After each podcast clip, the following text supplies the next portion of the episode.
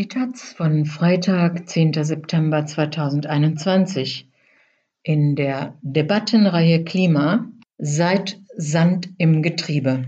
Das Klima retten keine Appelle, sondern nur direkte Aktionen. Fridays for Future muss radikaler werden. Eine Antwort auf Luisa Neubauer und Carla Remsma von Carola Rakete und Momo.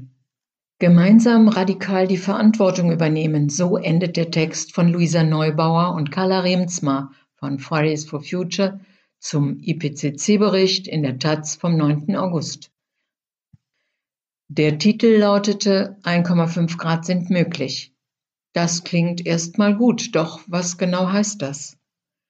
Nach drei Jahren Streik fehlen vor allem konkrete Veränderungen.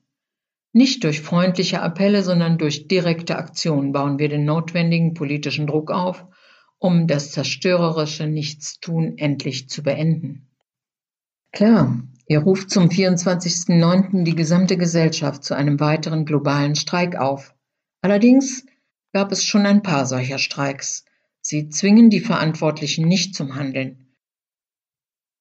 Natürlich wurdet ihr Fridays öffentlichkeitswirksam in jede Fernsehshow und zu Gesprächen mit SpitzenpolitikerInnen eingeladen.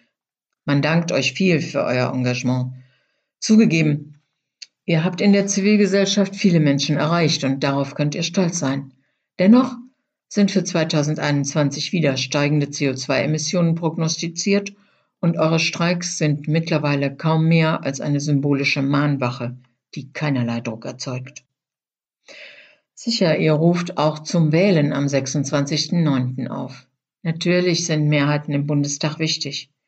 Wir werden in Deutschland vermutlich bald eine Koalition haben, die sich mit Mühe auf einen Kohleausstieg 2034 einigen kann. Das reicht bei weitem nicht für das Einhalten des 1,5 Grad Ziels und erst recht nicht für Klimagerechtigkeit. Was ist also unser strategischer Plan, diesen Druck auszuüben? Die Reaktion muss sein, dem parteipolitischen Nichthandeln, dem Status quo, unsere Unterstützung zu entziehen, anstatt ihn durch Appelle, doch endlich zu handeln, weiter zu legitimieren. Es müssen sich, wie er in der Taz schreibt, Gott und die Welt in Bewegung setzen, aber sich in Bewegung zu setzen, fängt bei euch an, Fridays, und eurer Bewegung. Statt stur weiter die Taktik des mittlerweile symbolischen Protests zu verfolgen, solltet ihr ehrlich reflektieren, was dadurch, Klammer auf nicht, Klammer zu, erreicht wird und euch von dieser lähmenden Taktik lösen. Ihr habt die Reichweite und die Verantwortung, direkte Aktion nicht nur in Worten zu unterstützen, sondern selbst umzusetzen und damit den Handlungsdruck massiv zu erhöhen. Das große Verdienst von Fridays for Future ist es, die Dramatik der Klimakatastrophe in das Bewusstsein sehr vieler Gesellschaftsteile getragen zu haben. Weil die ökologischen Krisen ihre Ursache in sozialen Verhältnissen hat, geht es der Klimagerechtigkeitsbewegung nicht um eine Serie kleiner Reformprojekte, sondern um grundlegende gesellschaftliche Veränderung.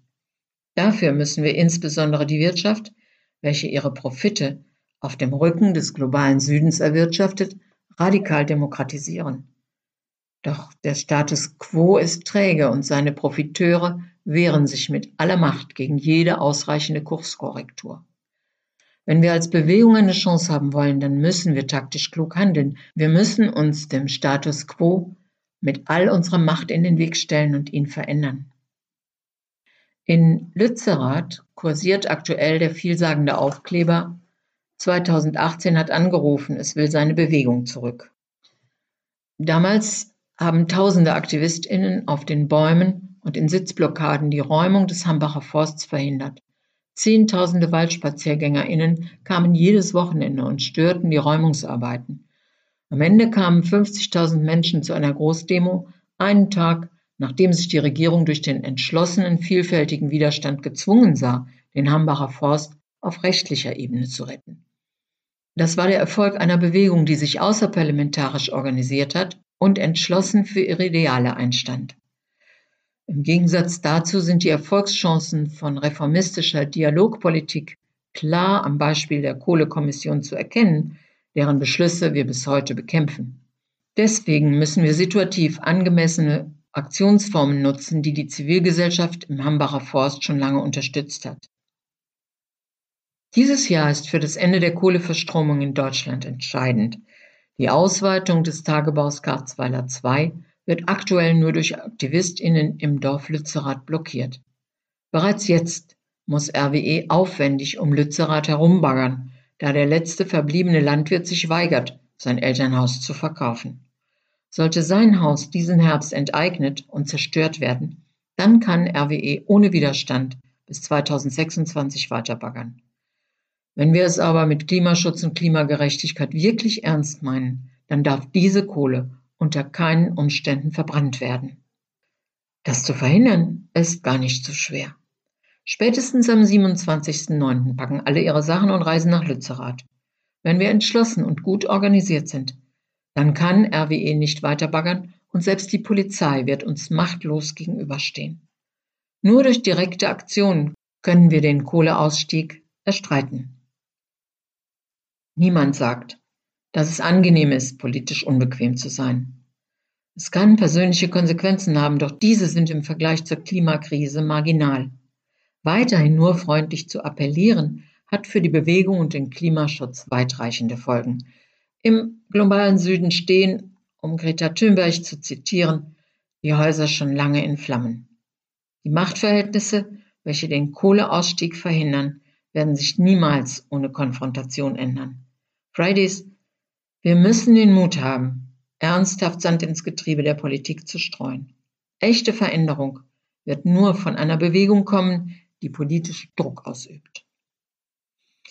Gemeinsam mit vielen aus der Klimagerechtigkeitsbewegung werden wir diesen Herbst in Lützerath sein, um der Braunkohle ein Ende zu setzen. Wir warten dort auf euch.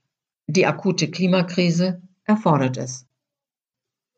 Carola Rakete ist eine Kapitänin und politische Aktivistin. Bekannt wurde sie 2019 mit der Rettung von 53 Flüchtlingen bzw. Migrantinnen im Mittelmeer. Momo ist Klima- und No-Border-Aktivist und war früher Pressesprecher der Danneröder Waldbesetzung. Er ist in der Geflüchtetenhilfe aktiv. Momo ist ein Pseudonym.